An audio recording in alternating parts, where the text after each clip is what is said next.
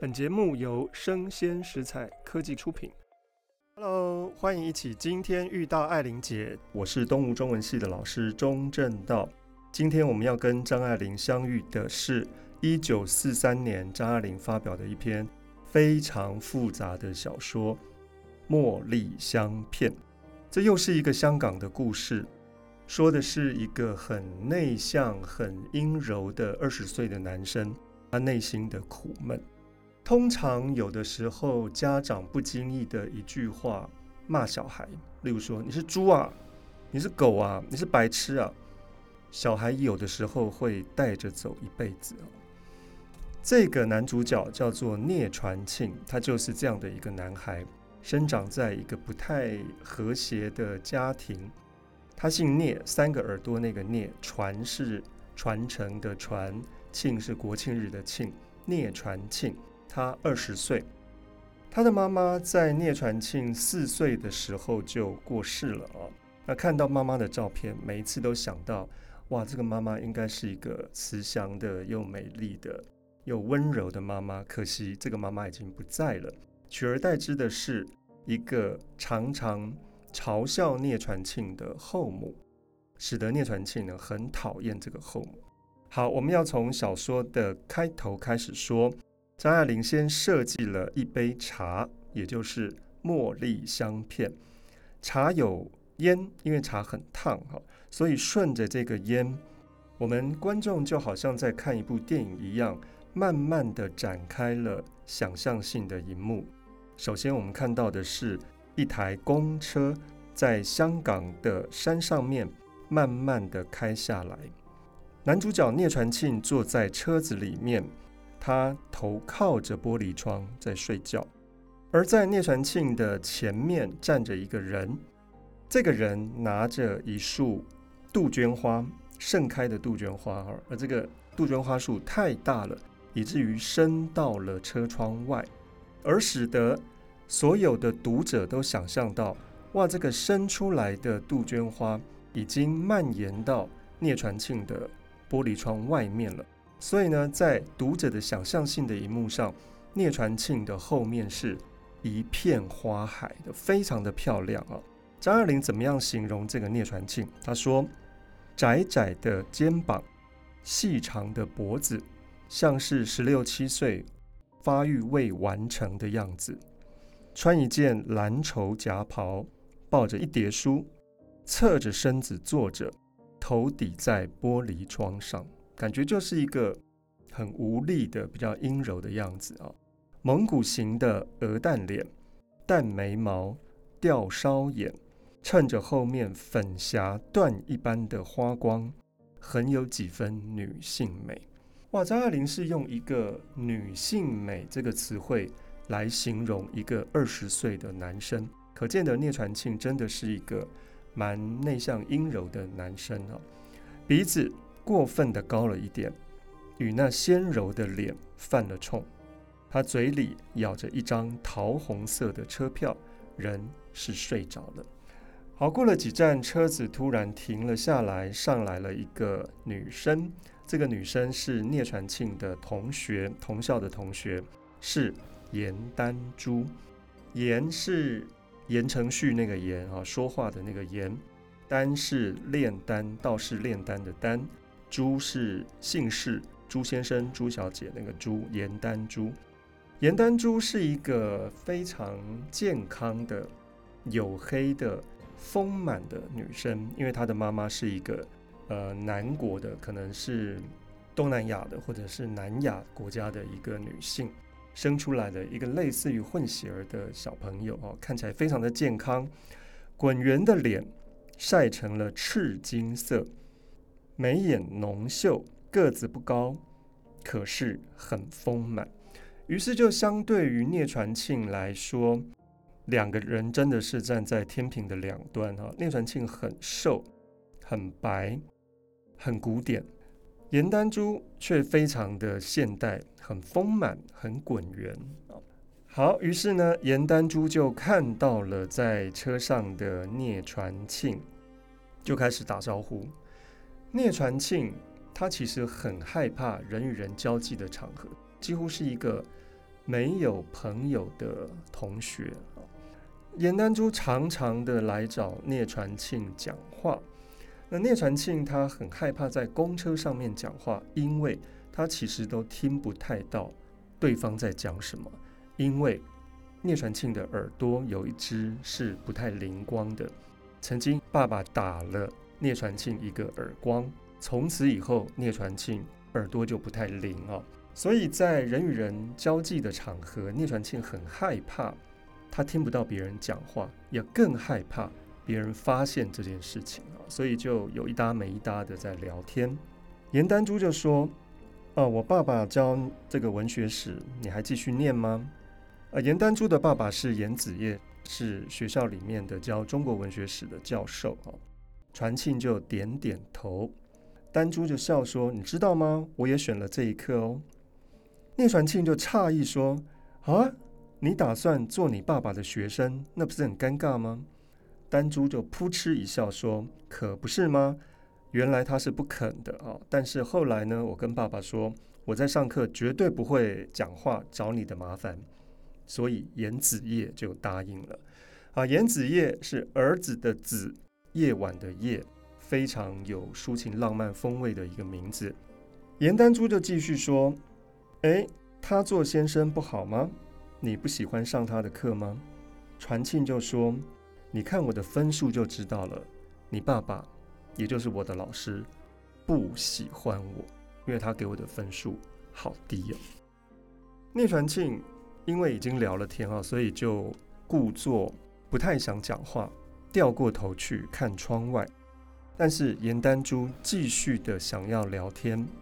聂传庆就发现到丹珠穿着一件白绒线的紧身背心，把她的厚实的胸部、丰满的胸部衬托出来，很像是一个石膏像，而且她的腰小小的，几乎就像是一个美人胚子。她重新的别过头去，把额角贴在玻璃上面，因为聂传庆真的不太想继续聊天了，他不想看见。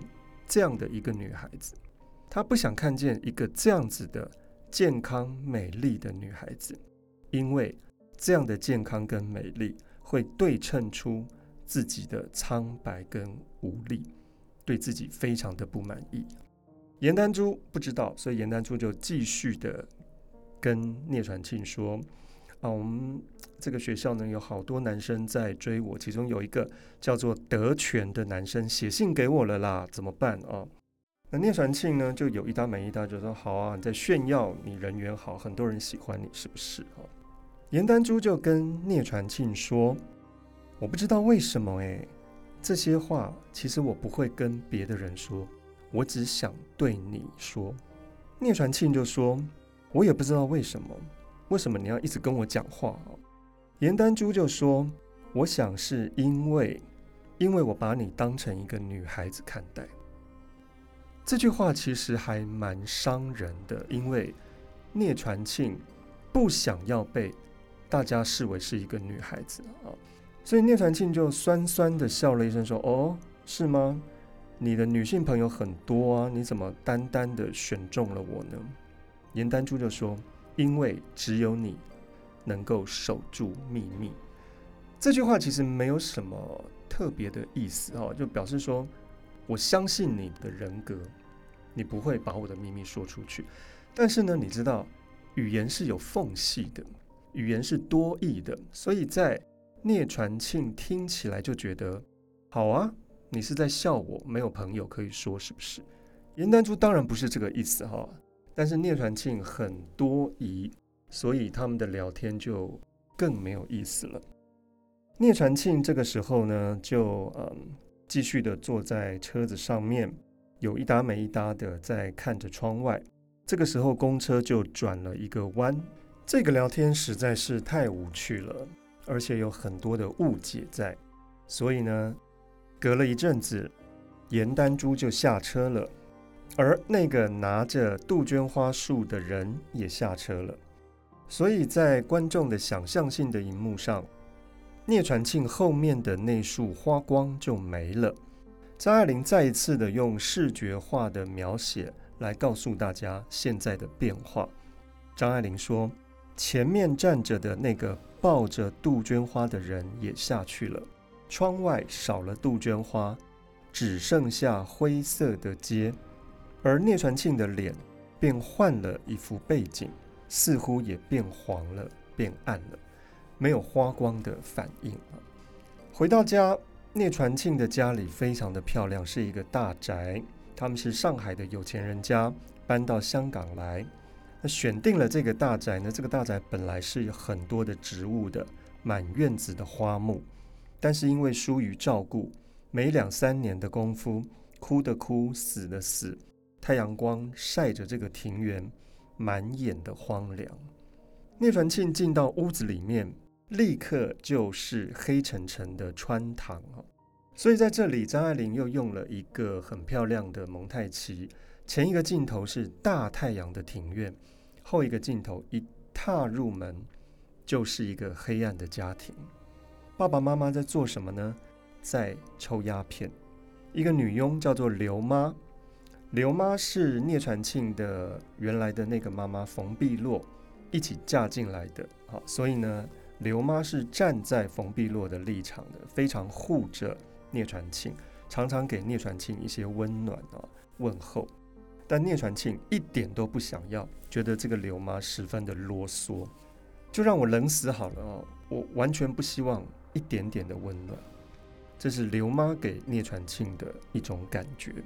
刘妈就提醒少爷聂传庆说：“少爷回来了，赶快去跟爸妈请安。”但聂传庆一点都不想看到爸爸妈妈，这个妈妈是一个后母，所以呢，聂传庆就立刻躲回房间里面。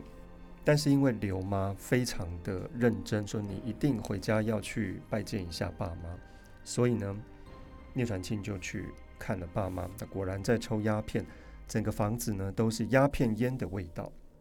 爸爸妈妈常常的用言语暴力对待聂传庆，都是用嘲笑的方式啊，嘲笑他的成绩很烂，嘲笑他没有朋友，嘲笑这个儿子呢。各方面都表现得很差，根本就是一个废物。今天也是如此。后母就跟聂传庆说：“哎呀，传庆，听说外面有人说有一个姓严的小姐从上海来的，是不是在追你啊？”爸爸就说：“怎么可能？我这个儿子呢，长得这么坏，不可能有女孩子看上的，一定是看上咱们家的钱，看上你。”就凭你啊，你又不像个人，三分像人，七分像鬼的样子，怎么可能有女生喜欢你？聂传庆就想说：“我的钱，我哪里有钱？”后来聂传庆就想到：“对啊，如果爸妈死掉的话，我就是变得很有钱，因为家里只有我一个儿子啊。”传庆就想到了小的时候曾经做过一件事情，被爸爸打了一个耳光，也就是聂传庆。曾经在爸爸的一个不要的支票本上面，急如风雨的签名，左一个聂传庆，右一个聂传庆，啊，好像自己是一个大老板在那里写支票一样。后来被爸爸发现了，爸爸就打了聂传庆一个耳光，把这个支票呢搓成团，丢到了聂传庆的脸上，就骂这个孩子说：“你这个白痴一样的孩子。”聂传庆怎么样报复他的爸爸呢？每一次爸爸在言语跟行为暴力的时候，聂传庆永远不哭。爸爸继续的打，狠力的打，聂传庆就是不哭，而且瞪大了眼睛看着爸爸，爸爸就越来越生气啊！这就是聂传庆他报复爸爸唯一的办法，唯有这样子让父亲更生气，他才能够宣泄掉。对爸爸的恨，张爱玲说，这样子的一种报复的方法叫做奇异的胜利。爸爸继续骂聂传庆说：“你怎么一点男人的样子，一点丈夫气都没有？然后又那么瘦，骨瘦如柴，到底是怎么回事？功课又那么差。”好，被爸爸骂完了之后呢，聂传庆就走回房间里面，心情实在非常的差。他伏在了一个桌子的上面，这个桌子非常的冰凉，而就是聂传庆对于家的感觉，就像一个坟墓，或者说像是一个没有温度的地方。聂传庆回到了房间，常常抱着一个木箱子，因为这个木箱子是妈妈留下来的木箱子，里面都是妈妈的东西。小的时候呢，聂传庆就曾经去把箱子打开，发现到里面有妈妈收藏的杂志。这个杂志呢，是另外一个男生送妈妈的，上面就有三个字“颜子叶”。所以聂传庆从小就记得“颜子业”这三个字。没想到念大学居然遇到了这个人，是教中国文学史的教授。所以在聂传庆的心里面，常常有一种很莫名的感觉，一直在想着，他们是不是在谈恋爱啊？如果妈妈当初嫁给了这个颜子业的话，我呢就不会是现在的爸爸以及后母的这个家庭，我可能就是颜子叶跟妈妈所生的小孩，那当然也就没有颜丹珠了。如果是这样子的话，我一定是一个比颜丹珠还要更健康、更活泼、朋友更多、有更多人喜欢我的一个人。我绝对不会是现在这个样子。聂传庆常常两只手伸进这个木箱子里面。好，这个木箱子其实就隐喻着妈妈的身体，因为这是妈妈的遗物。手呢就伸进了箱子里面，头就靠在了箱子的上面。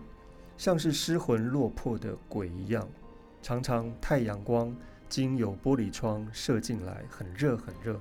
聂传庆也不管。那这个姿势久了之后呢，手上就有木头压着的痕迹，脸上呢也全部都是这些痕迹。哈，聂传庆喜欢做这样的事情，因为他觉得这样是离妈妈最近的时刻，有一种很奇异的感觉。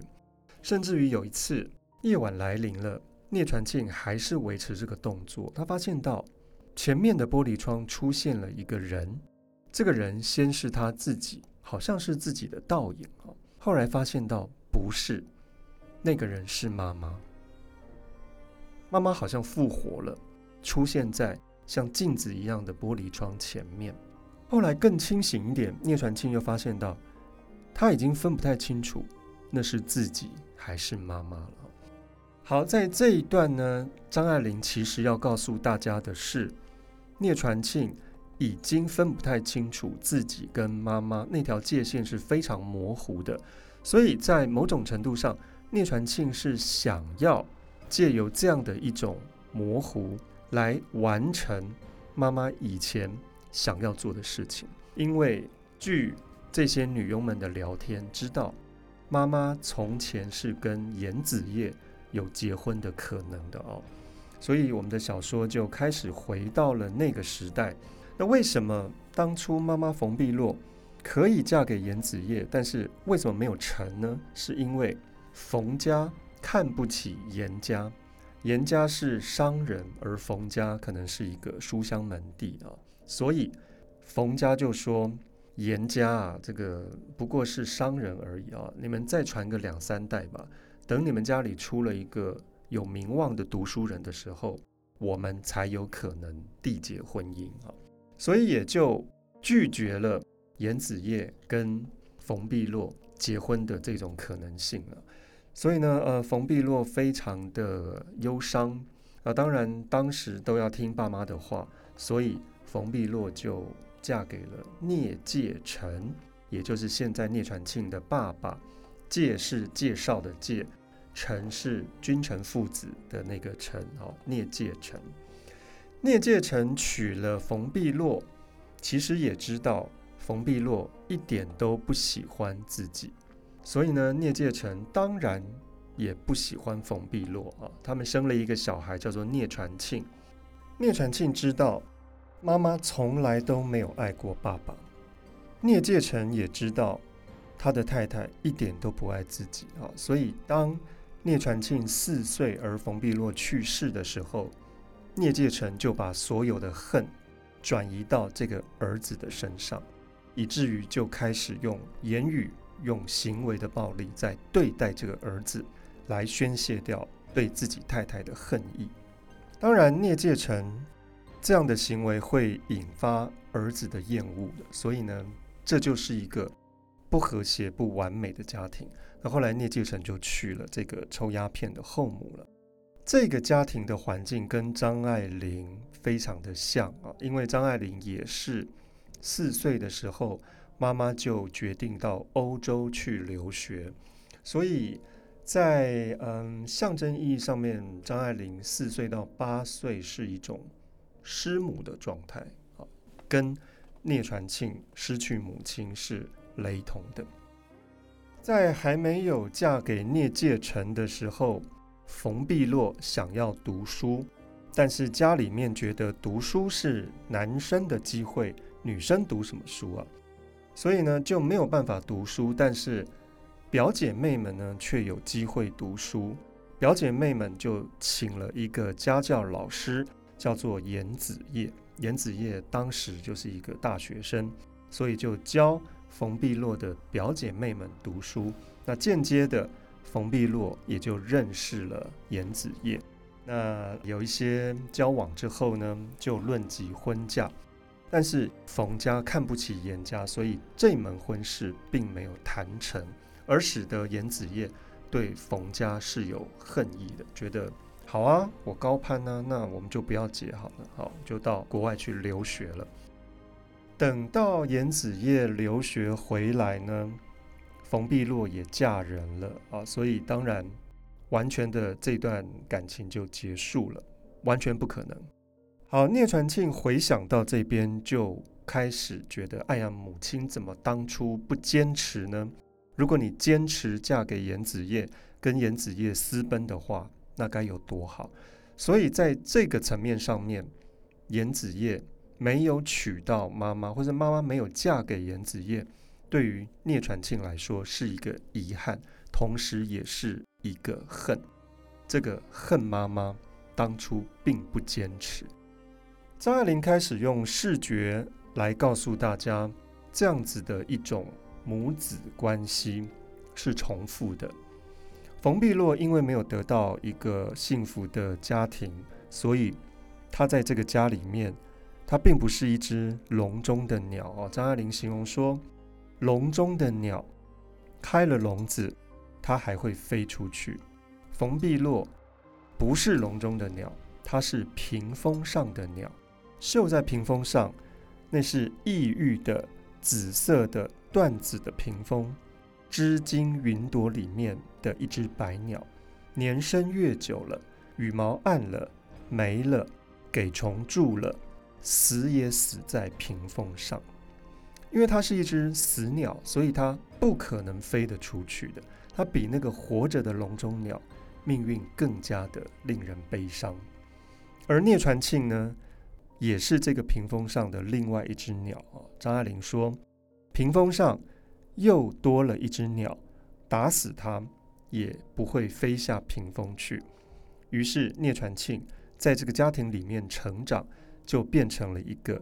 精神上的残废，他跑不了这段血缘，这个家庭他没有办法挣脱，怎么办呢？这个少年真的非常的忧伤，他完全没有成就感，只能够活在幻象里。当妈妈出现的时候，或者是活在自己的幻想里。如果当初妈妈嫁给严子业的话，该有多好。所以呢，呃，张爱玲就开始塑造了聂传庆的一种情感矛盾。这个矛盾是爱恨交织的哈。一方面爱自己的妈妈，常常抱着那个木箱子不肯放；另外一方面却又恨自己的妈妈，妈妈为什么不坚持跟严子业私奔？一方面恨自己的爸爸，爸爸从小给他很多的暴力啊；另外一方面。聂传庆也发现到自己的说话的方式、自己的姿态、自己的长的样子，越来越跟爸爸聂介成很像。所以在写意当中的那个讨厌的爸爸，是聂传庆永远摆脱不了的。怎么办呢？如果你是聂传庆，你应该要怎么样走出自己的困境？读过这篇小说的人都知道，最后的结局是聂传庆会狂揍严丹珠。哦，那为什么最后聂传庆要狂揍严丹珠？是基于什么样的一种心理状态呢？我们下回分解。